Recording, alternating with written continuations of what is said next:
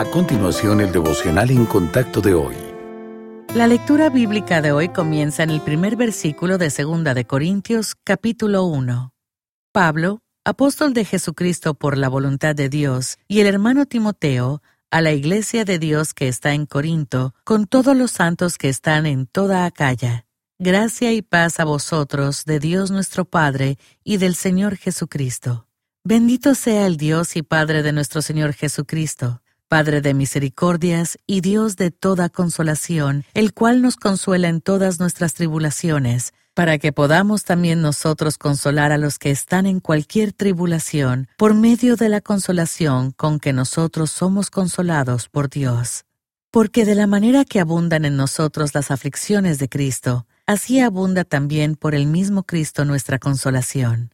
Pero si somos atribulados, es para vuestra consolación y salvación o si somos consolados, es para vuestra consolación y salvación, la cual se opera en el sufrir las mismas aflicciones que nosotros también padecemos. Y nuestra esperanza respecto de vosotros es firme, pues sabemos que así como sois compañeros en las aflicciones, también lo sois en la consolación.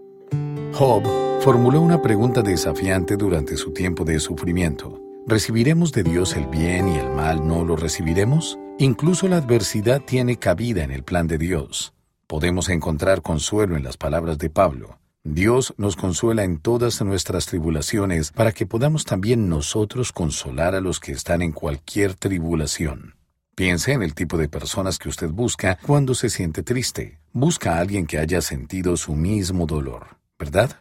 Una persona que ha transitado el camino en el que nos encontramos puede entender nuestro sufrimiento y aconsejarnos con sabiduría.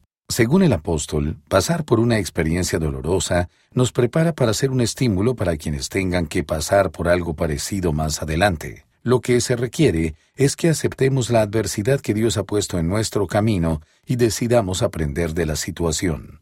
Dios es el Señor de nuestra vida y tiene derecho a usarnos para consolar y alentar a otros. Como sus siervos, debemos estar dispuestos a recibir cualquier preparación que sea necesaria para cumplir su voluntad, incluyendo momentos dolorosos. Incluso en el sufrimiento, podemos confiar en que el Padre Celestial nos ama y tiene un plan y un propósito para nuestra vida.